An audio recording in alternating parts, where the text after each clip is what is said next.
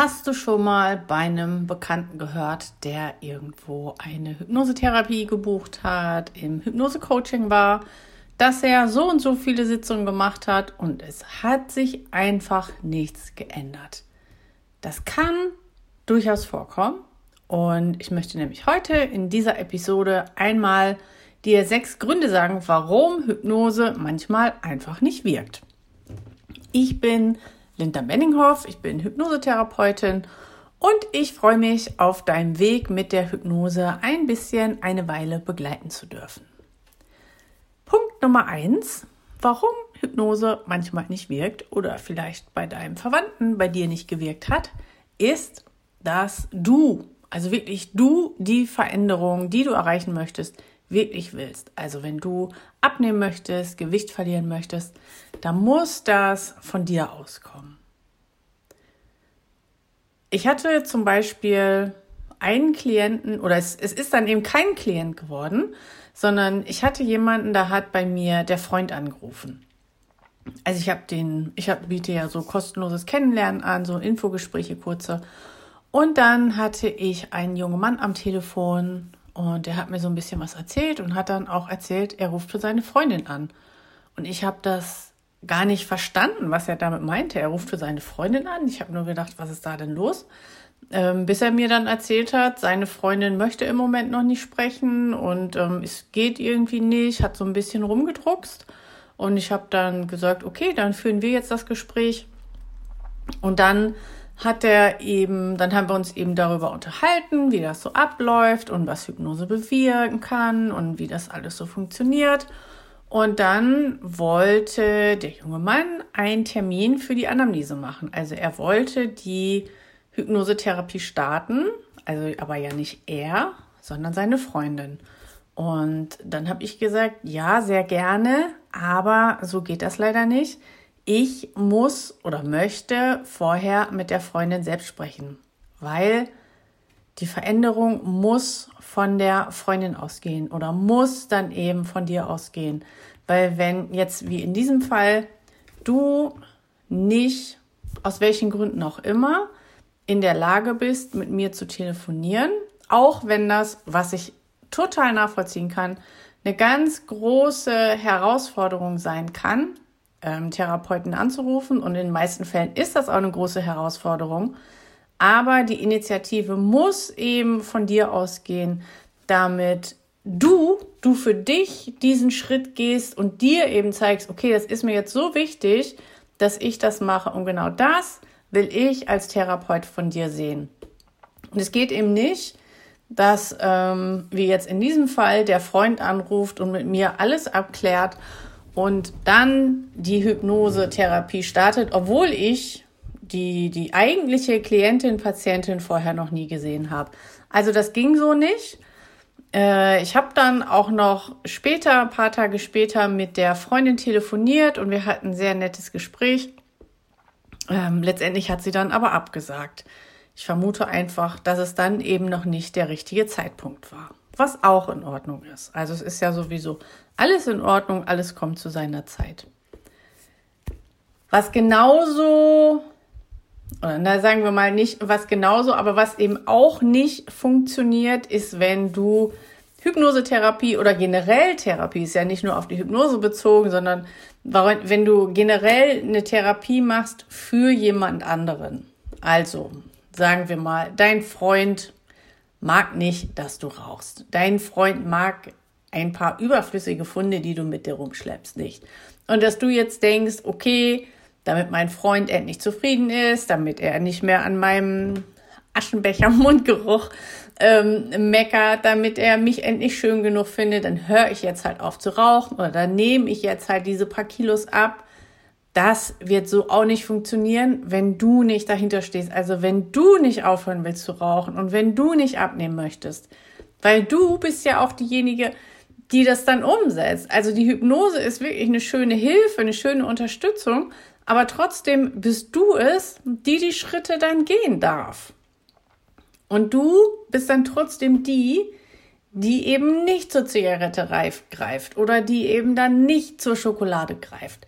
Es kommt wirklich darauf an, dass du das willst und nicht, dass du es äh, irgendjemandem zuliebe machst oder wenn du eine schlimme Krankheit hattest, wenn du zum Beispiel einen Herzinfarkt hattest und der Arzt sagt zu dir, Herr oder Frauen so und so, es wäre jetzt wirklich besser, wenn Sie aufhören zu rauchen, denken Sie an Ihre Gesundheit.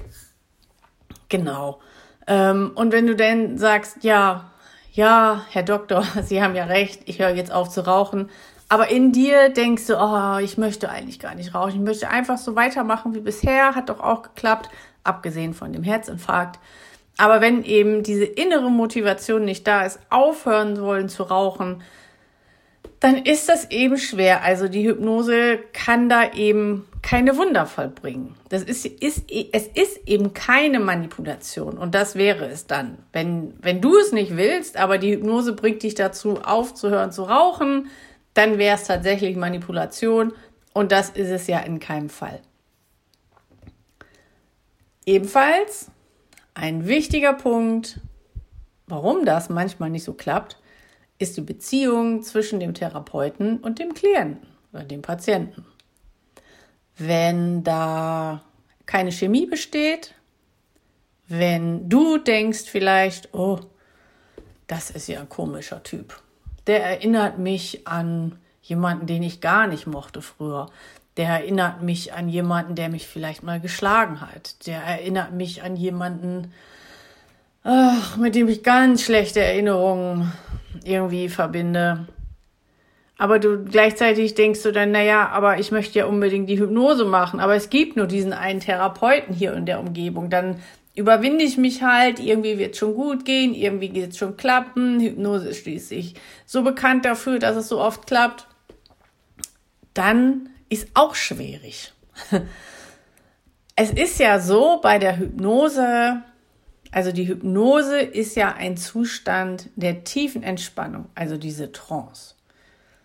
Und du kannst leichter in diese Trance gehen, wenn du dem Therapeuten vertraust, wenn du dich in seiner Gegenwart entspannen kannst. Und es fällt natürlich schwer, wenn du denkst, derjenige, der dir da gegenüber sitzt, ist ein Kotzbrocken. Wie willst du dich da entspannen? Das machst du ja im privaten Leben auch nicht. Also es sollte wirklich schon jemanden sein, den du gerne magst, mit dem du, ja, zu dem einfach so eine äh, gewisse, wo die Chemie eben stimmt. Das muss kein bester Freund sein, das ist dann sowieso nicht gut, wenn es zu innig wird, aber du solltest deinen Therapeuten wirklich mögen. Und die Entfernung zwischen einem möglichen Hypnosetherapeuten und dir spielt heutzutage wirklich auch gar keine Rolle mehr. Denn Hypnose funktioniert auch sehr gut online. Also ihr könnt euch auch über Zoom treffen, Videoübertragung und da dann eben diese Hypnosesitzung machen. Weil letztendlich ist es, kommt es darauf an, dass der Hypnotiseur diese Technik kann, dass er auf dich eingeht, dass er deine Mimik sieht, dein, dass er sehen kann, wie du atmest. Also dein Oberkörper sollte immer zu sehen sein und dein Gesicht, aber dann ist es vollkommen in Ordnung, so eine Hypnose auch online und über Zoom zu machen. Und dafür eignen sich eben diese Kennenlerngespräche auch sehr gut, dass du wirklich vorher mal mit einem Therapeuten sprichst, den eine Viertelstunde mal siehst, auch über Zoom vielleicht, einfach Angesicht zu Angesicht, dass du weißt, okay, das ist jemand, mit dem ich, mit dem möchte ich arbeiten. Solche Gespräche biete ich auch an. Also wenn du überlegst, mit mir eine Hypnosetherapie zu machen, dann klick einfach mal in die Beschreibung. Da ist der Link zu meinem Buchungskalender und da kannst du dir dann so ein, äh, deinen Termin fürs Gespräch buchen. Kostenlos natürlich. Genau. Der vierte Punkt, auch nicht zu unterschätzen, dass ein innerer Widerstand gegen die Hypnose besteht. Vielleicht hast du selbst schon mal schlechte Erfahrungen mit Hypnose gemacht oder auch mit Meditation schlechte Erfahrungen gemacht.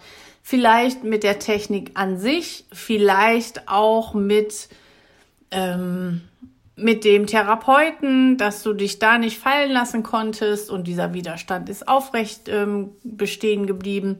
Oder du hast mal bei einer Showhypnose zugeguckt und da wurde jemand fürchterlich behandelt, ich hoffe nicht, dass sowas passiert.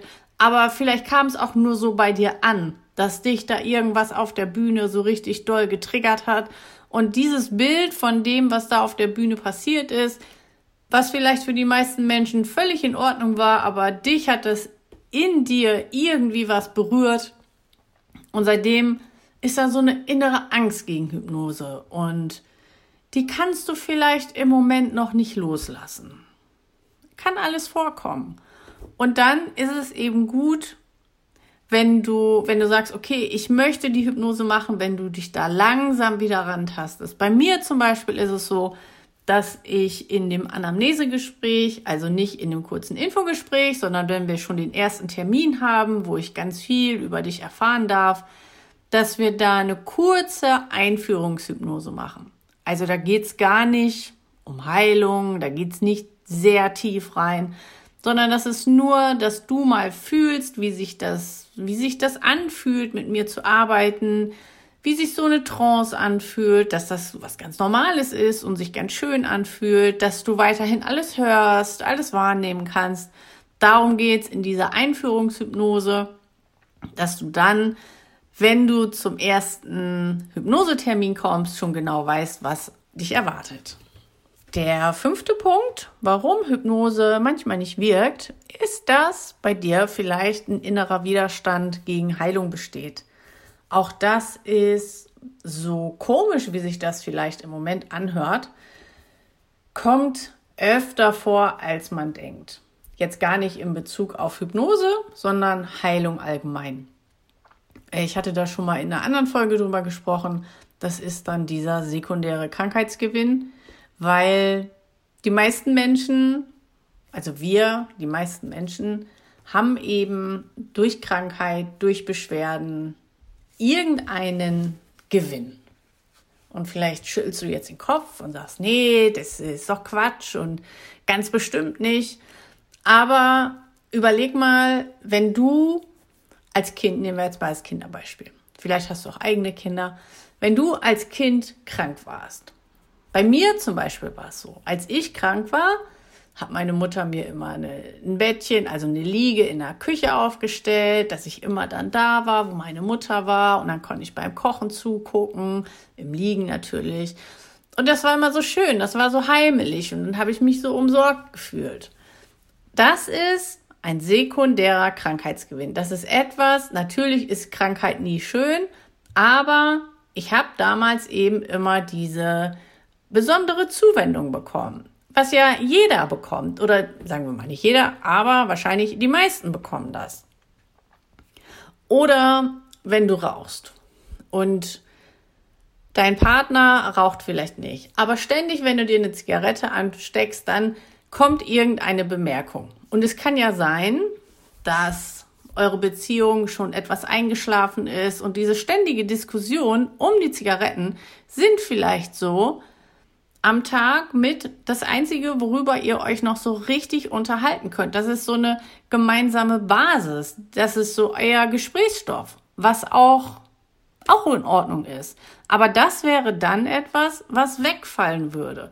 Oder wenn du durch dieses Rauchen immer noch deine Freunde hast, die auch rauchen und zusammen trefft ihr euch, geht in bestimmte Kneipen und seid so euer, euer Bund und das ist, das verbindet euch das ist eben auch das, was am Rauchen so einen inneren Widerstand auslösen kann. Eigentlich willst du aufhören zu rauchen, aber du befürchtest eben auch, wenn du wirklich aufhörst, dann fallen eventuell auch diese Freundschaften weg.